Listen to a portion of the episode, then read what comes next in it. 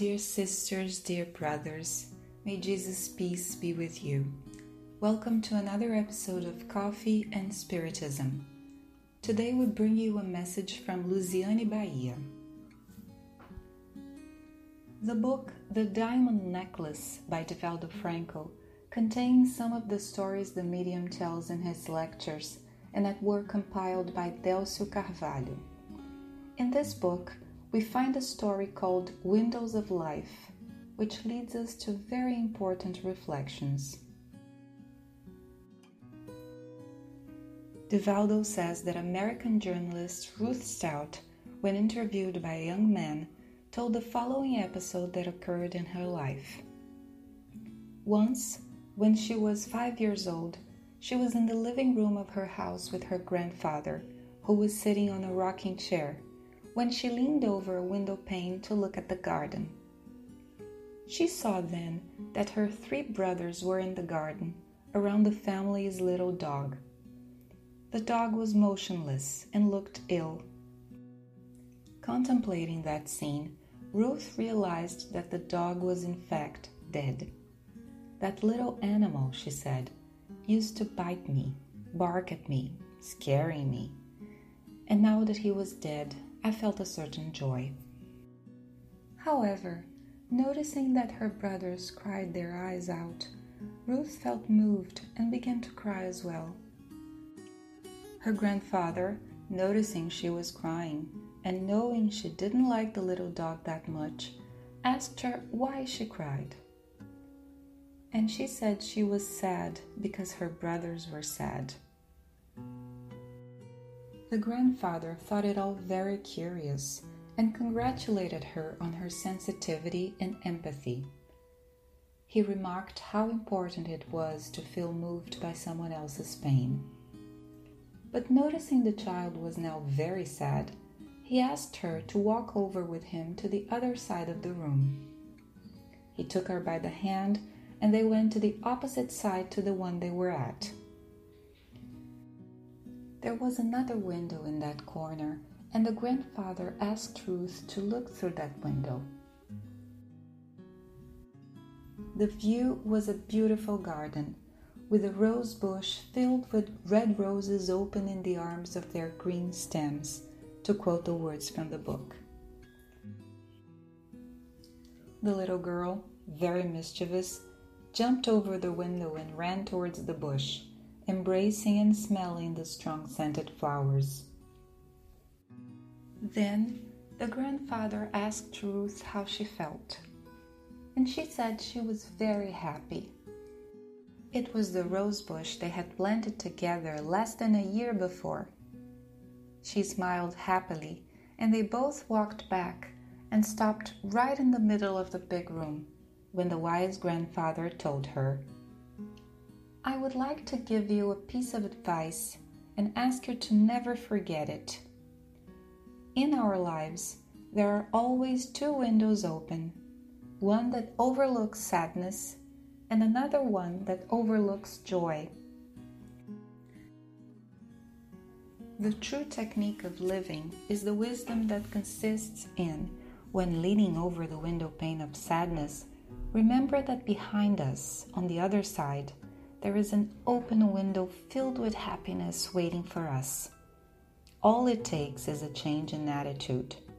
So, Ruth, instead of nourishing sadness, turn your back on it and lean over the window of joy. When you are, however, looking through the window of happiness, remember, someone is crying way out there in the back. The grandfather still added, True wisdom is never to dwell in sorrow, allowing yourself to be invaded by happiness. But never become dizzy with happiness alone, because there's always someone crying in the back. Unquote.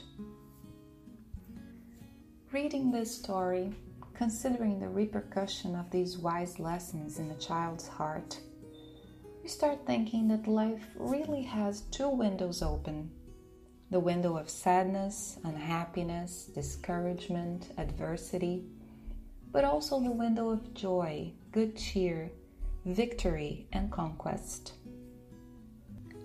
The great challenge is to know how to experience them without escaping, allowing each one to teach us the exact amount of necessary lessons. In moments of sadness, when our heart is taken by sorrow, Spirit Joanna de Angelis, in her psychological series of books, teaches us that it's important we observe that situation in us, that we deal with unhappiness, that we understand it.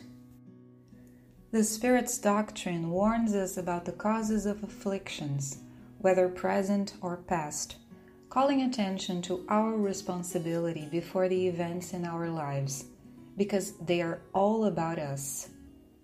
We should question ourselves what does this moment wish to teach me? What does this difficulty represent to me? Why does it all bring me so much pain? But at the same time, we should equip ourselves with the open window of happiness and create conditions to walk steadily and with resignation towards happiness, freeing ourselves from pain. Life is filled with edifying opportunities, with a sincere work that leads us to achievements that represent expressions of happiness, bringing us joy, hope, and courage to start over.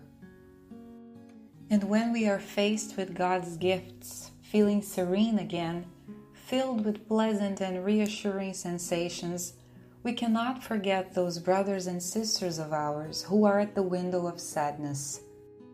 Those who feel discouraged and have lost the strength to face life's struggles against their own imperfections. This will be our moment for charity, to apply benevolence towards all, to be indulgent and merciful towards other people's faults. It will be the moment to exercise forgiveness it will be Christ, since we have decided to be compassionate and to help others, who will work through our hands, allowing us to feel the joy of service, to grow through edifying deeds, to have the opportunity to be useful. Ruth's grandfather said, In our lives there are always two windows open. However, it is up to each one of us to choose which one they'd rather look through. It's all a matter of choice. Choosing the window of happiness does not mean not feeling the pains of life anymore. It represents a mature choice that even with the obstacles of life, with the need for challenges that purify our individuality, faith, courage, and hope will not allow us to lose heart. So we stand before Jesus as servants because even faced with our imperfections, we still have the will to do good and never surrender, keeping the flame of the joy of living well lit. Let us be happy, dear friends. We were created by God for that. With our hearts filled with gratitude, we send you our very best wishes, and until the next episode of Coffee and Spiritism.